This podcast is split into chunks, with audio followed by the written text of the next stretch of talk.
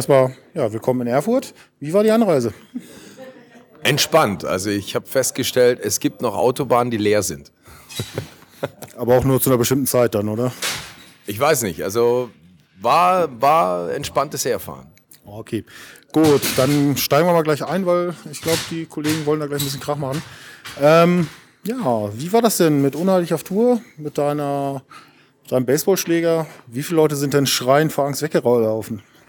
Im Gegenteil, die haben sich super gefreut, uns zu sehen. War für mich auch ein bisschen überraschend, weil man wusste ja nicht, im Vorfeld gab es so ein paar Pressemeldungen, die waren ein bisschen irreführend. Da haben sich wohl ein paar sehr erschreckt und gedacht, der Untergang des Abendlandes steht bevor, wenn Megahertz die Bühne betritt. Aber im Großen und Ganzen sind wir super willkommen geheißen worden von den Unheilig-Fans und haben da auch sehr viele neue Freunde gewonnen. Okay, ähm, sind wir ja gleich im Tourgeschehen. Ihr seid irgendwie auf Dauertour. Ähm, du hast mal in einem anderen Interview erzählt, du kannst mittlerweile als Künstler überleben. Äh, wie sieht's mit deinen Bandkollegen aus? Müssen die noch alle arbeiten? Und wenn ja, wie koordiniert ihr das eigentlich mit der ganzen, mit der ganzen Urlaubsgeschichte? Also, also du behauptest auf gut Deutsch, ich bin der Großverdiener, der Großgrundbesitzer und meine Bandmitglieder sind die Lohnsklaven, oder? Ähm, ja, du sagst das Überleben, das heißt ja nicht, dass du viel verdienst. Nein, also ich denke mal, ähm, das ist jedem selbst überlassen, welchen Lebensstandard er pflegt. Also ich kann davon überleben. Für mich ist das auch eine Lebenseinstellung, Künstler zu sein, Musiker zu sein und ähm, wie das halt jeder so selber handhabt. Wenn man noch Familie hat, wenn man noch Verpflichtungen hat, dann muss man vielleicht auch ein bisschen mehr Geld ran schaffen, keine Ahnung. Aber ähm, wir können von unserer Musik so mehr oder weniger leben. Sag ich mal, es ist hart, das Musikbusiness ist hart. Man ist als Künstler immer am Ende der Nahrungskette. Da gibt's vorher ganz viele Leute, die die Hand aufhalten. Aber ähm, ja, also ich kann davon leben. Okay, ähm, ich sagte ja Dauertour. Was mich wundert, stehen noch keine Festivaltermine an. Habt ihr dieses Jahr mal eine Pause oder dürft ihr noch nichts verraten? Also es stehen schon einige Festivals an. Wir sind jetzt auf dem Alpenflair, wir sind auf dem Amphi und ähm, was sonst noch ansteht, da gibt es schon noch ein paar Termine, da weiß ich die Namen gar nicht. Und ähm, wir sind wieder mit Unheilig unterwegs. In München, München ist schon bestätigt, es gibt noch ein paar Termine, da sind wir gerade am Verhandeln. Aber da werden wir definitiv auch ein paar Mal dabei sein, da freuen wir uns schon wieder tierisch drauf. Und ähm, im Herbst geht es auch schon wieder weiter. Da stehen auch noch ein paar Konzerte an, die sind jetzt aber, werden jetzt aber noch nicht veröffentlicht. Aber auch da sind wir in Verhandlungen. Ähm, also auch 2016 werden wir viel auf Tour sein. Da freuen wir uns auch auf euch. Ja. Ja, siehst du, da informiert man sich mal nicht bei Wikipedia und schon hat man was verpasst. Ja. Ich habe nämlich auf eurer Seite wegen den Tourterminen also, geschaut. Also, also Wikipedia ist auch noch so eine Schwachstelle. Die müssen wir unbedingt mal überarbeiten. Ich glaube, die ist schon seit zehn Jahren nicht mehr überarbeitet worden, unsere Wikipedia-Seite. Na, dann haben wir da ja guten Erinnerungswechsel gegeben. Gut, kommen wir mal zu den aktuellen Album, Alben. Nehmen wir sie mal beide zusammen, das Zombieland und äh, Erdwärts. Irgendwie habe ich so den Eindruck, es findet bei euch ein Stilwechsel statt von den von den alten Alben zu den neuen, so ganz offen ist es noch nicht, aber irgendwie so schleichend. Ist das irgendwie gewollt oder kommt das einfach durch die Erfahrung und die neuen Sachen, die man ausprobieren will? Also ich glaube, dass wir eigentlich bei jedem Album äh, etwas verändern. Also wenn du jetzt Zombieland anschaust, wenn du an Götterdämmerung zurückschaust und dann Heuchler, ähm, ist immer ein Stück weit was anders gemacht worden von uns, weil wir auch äh, keinen Bock haben, uns zu wiederholen. Also wir könnten natürlich 20 Jahre lang so ein Album wie Kopfschuss schreiben. Dann wären vielleicht ein paar Oldschool-Fans super glücklich, aber wir wären super traurig als Musiker. Also es wäre super langweilig für uns und ähm, für uns ist es immer wieder eine Herausforderung. Wenn wir ins Studio gehen, wenn wir uns an ein neues Album hinsetzen, dann ist erstens mal, wir brauchen neue Themen, wir brauchen neue Songs, wir brauchen neue Ideen. Auch textlich ist das für mich auch immer wieder eine Herausforderung, ähm, Gefühle, Emotionen zu finden, Geschichten zu finden, die die Leute bewegen. Ähm, ich glaube, dafür ist auch Megaherz bekannt, dass wir immer wieder in unseren Songs auch äh, den Blick auf die Menschen richten und ihre Probleme und die Bilder finden, die eben viele Leute ansprechen. Äh, so ein Song wie Für immer habe ich jetzt schon von so vielen Leuten ganz unterschiedlicher Couleur, egal woher sie kommen, ob sie Metal hören oder ob sie ganz normale Musik hören. Wenn die Für immer hören, haben die immer einen Bezug zu Menschen, die sie verloren haben, zu Erinnerungen und äh, zu schönen Zeiten. Und das ist eigentlich für uns das größte Kompliment, wenn so viele Menschen zu uns sagen, hey, eure Songs, eure Texte, die bewegen uns und da passiert was. Und das ist für uns immer wieder eine Herausforderung, bei jedem Album natürlich.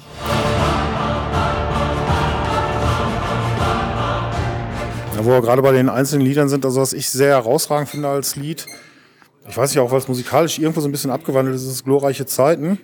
Wie muss man denn dieses Lied verstehen? Was hat euch da bewegt? Wie seid ihr da drauf gekommen?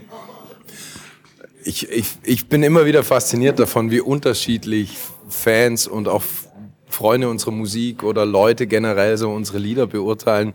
Ähm, Glorreiche Zeiten ist ein Song, äh, da habe ich auch zuerst die Musik von, von, von Christian bekommen und habe gleich diesen Pathos gespürt, der da in dieser Musik schon drin war. Und der hat mich schon so auf diese Reise geschickt. Glorreiche Zeiten ist auch wieder ein Song, der, der an unsere Stärken erinnert, der an, an der, der sagt quasi, wenn wir unseren Träumen folgen, wenn wir konsequent unsere Träume umsetzen, dann werden wir diese glorreichen Zeiten erleben. Aber die kommen nicht von alleine. Ich kann ein Lied davon singen, Gegen den Wind ist auch so ein Song, der darüber beschreibt, dass man Widerstände überstehen muss oder sich da durchsetzen muss. Also man bekommt glorreiche Zeiten nicht geschenkt. Man kann sie sich nur selbst erfüllen, indem man einfach hart an seinen Träumen weiterarbeitet und für seine großen Ziele brennt. Und darüber handelt der Song. Okay, ähm, ja, wir hatten das ja gerade schon angesprochen mit dem mit der Transformation der Musik in Anführungszeichen, weil irgendwie ist finde ich halt immer noch bei euch ist irgendwie so, so, so, ja, so eine wirkliche Weiterentwicklung. Aber kurioserweise so, als wenn du das vor 20 Jahren geplant hättest. Jetzt äh, hatten wir ja Zombieland, ähm, wie ich schon gesagt hatte, klasse Album. Äh, Erdwärts fand ich jetzt sogar noch besser, aber ist halt auch persönlicher Musikgeschmack von mir, der da getroffen wird. Setzt ihr euch mit sowas nicht eigentlich auch sehr unter Druck für das nächste Ding, was jetzt kommen muss? Wir setzen uns generell immer unter Druck ein Album schreiben macht bei uns keinen Spaß. nee, aber ähm, freut mich, dass es dir so gut gefällt. Uns gefällt es auch so gut. Ähm, ich mag alle Alben, die wir gemacht haben, aber ich sehe natürlich auch die Entwicklung. Und ähm, für mich auch als Sänger ist es so, dass ich eigentlich mit Zombieland mich so richtig befreit habe als Sänger, weil es war schon so, ich bin in die Band eingestiegen und natürlich gab es so einen gewissen Stil, NDH kennt jeder. Und ähm, da ist man dann schon ein bisschen limitiert als Sänger.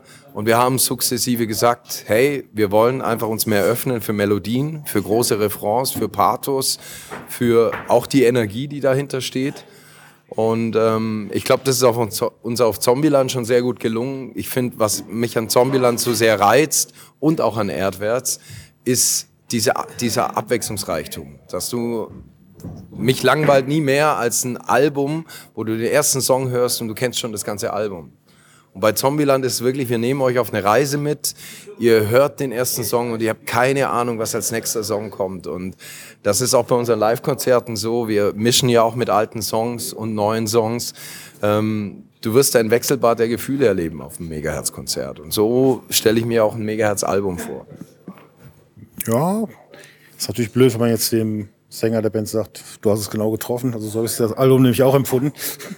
Mit den abwechslungsreichen und äh, ja, andere beschweren sich dann immer, dass es halt, ja, mal hier, äh, äh aber man kann es halt mal, ein, recht machen. Einsatz ist sau wichtig, man kann es nie jedem recht machen. Sag ich und wir ja. wollen es auch gar nicht jedem recht machen.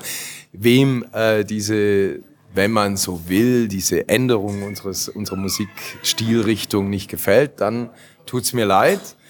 Aber ähm, ich glaube, dass eins sich nie verändern wird, dass Megahertz rocken wird. Und das ist für uns das Allerwichtigste. Die Gitarre ist immer unser Hauptinstrument und der Rock ist unser, unser, unser Hauptelement, in dem wir uns bewegen.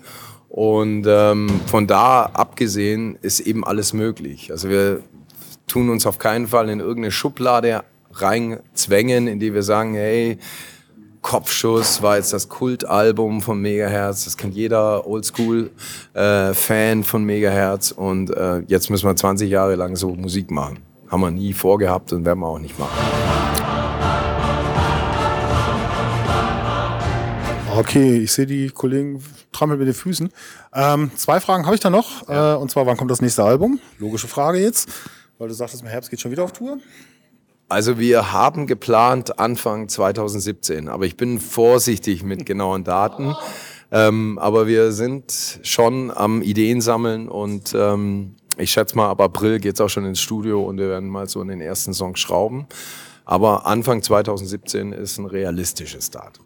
Na, da können wir uns ja schon mal freuen und äh, sind schon mal gespannt, was da sich jetzt an Veränderungen anbietet. Ähm, ja, dann die andere Frage mal ganz kurz weg vom Megahertz, mal direkt zu dir. Äh, dein Buch, wolltest du da noch mal kurz was drüber sagen, das Neue? Also über das Buch was Kurzes zu sagen ist schwer, weil es steckt sau viel drin. Ich habe an dem Buch insgesamt über vier Jahre gearbeitet, auch immer wieder mit Pausen, wo ich dann eben mit Megahertz unterwegs war. Ähm, auf die Idee bin ich gekommen über Gespräche mit einem sehr guten Freund von mir, der ist Hauptfeldwebel bei der Bundeswehr, der hatte drei längere Einsätze in Afghanistan und er hat mir halt sehr viel erzählt von seiner Zeit dort. Das fing mit ganz banalen Dingen an, wie wie seid ihr da untergekommen, wie habt ihr die Zeit totgeschlagen, bis zu ganz Hardcore-Fragen, äh, wie geht man mit dem Tod von Kameraden um, äh, wie verarbeitet ihr das mit Familien. Und darüber entstanden so die Ideen zu dem Söldner, der die Hauptfigur bei Blutzoll ist. Aber in dem Buch steckt viel, viel mehr. Ich habe mich äh, mit sehr vielen Menschen unterhalten, nicht nur Polizisten, Journalisten und Soldaten, sondern mit ganz vielen Leuten wie du und ich, die mir ihre Geschichten, ihre Schicksale erzählt haben. Und all das habe ich da reinfließen lassen. Also es ist ein sehr, ich glaube, ein sehr authentischer äh, authentisches Buch, das sich mit sehr viel aktuellen Fragen be beschäftigt.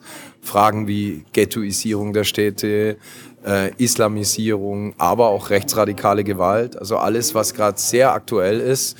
Und mh, der Dreh- und Angelpunkt der Geschichte ist eigentlich eine ganz außergewöhnliche Freundschaft zwischen diesem traumatisierten Söldner und einem jungen Mädchen, die nur vom Fußball träumt und die in diesem Ghetto aufwächst, in diesem sehr schweren Umfeld.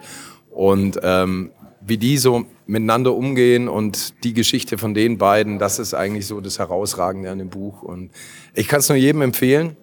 Ich habe bisher nur wirklich positives Feedback bekommen. Danke, danke dafür. Freue ich mich tierisch drüber und ich hoffe, dass noch ganz, ganz viele ähm, das Buch wirklich lesen. Es ist wirklich sehr, sehr lesenswert. Okay, bevor Sie uns jetzt endgültig herauskehren, äh, die letzten Worte gehören dir. Erzähl deinen Fans doch noch mal was. Das finde ich immer die spannendste Frage. Also die letzten Worte, da sage ich ganz einfach, kommt zu Megahertz, rockt mit uns, lasst euch nicht abschrecken von diesem Musikstil, Richtungswechsel, was der da gesagt hat.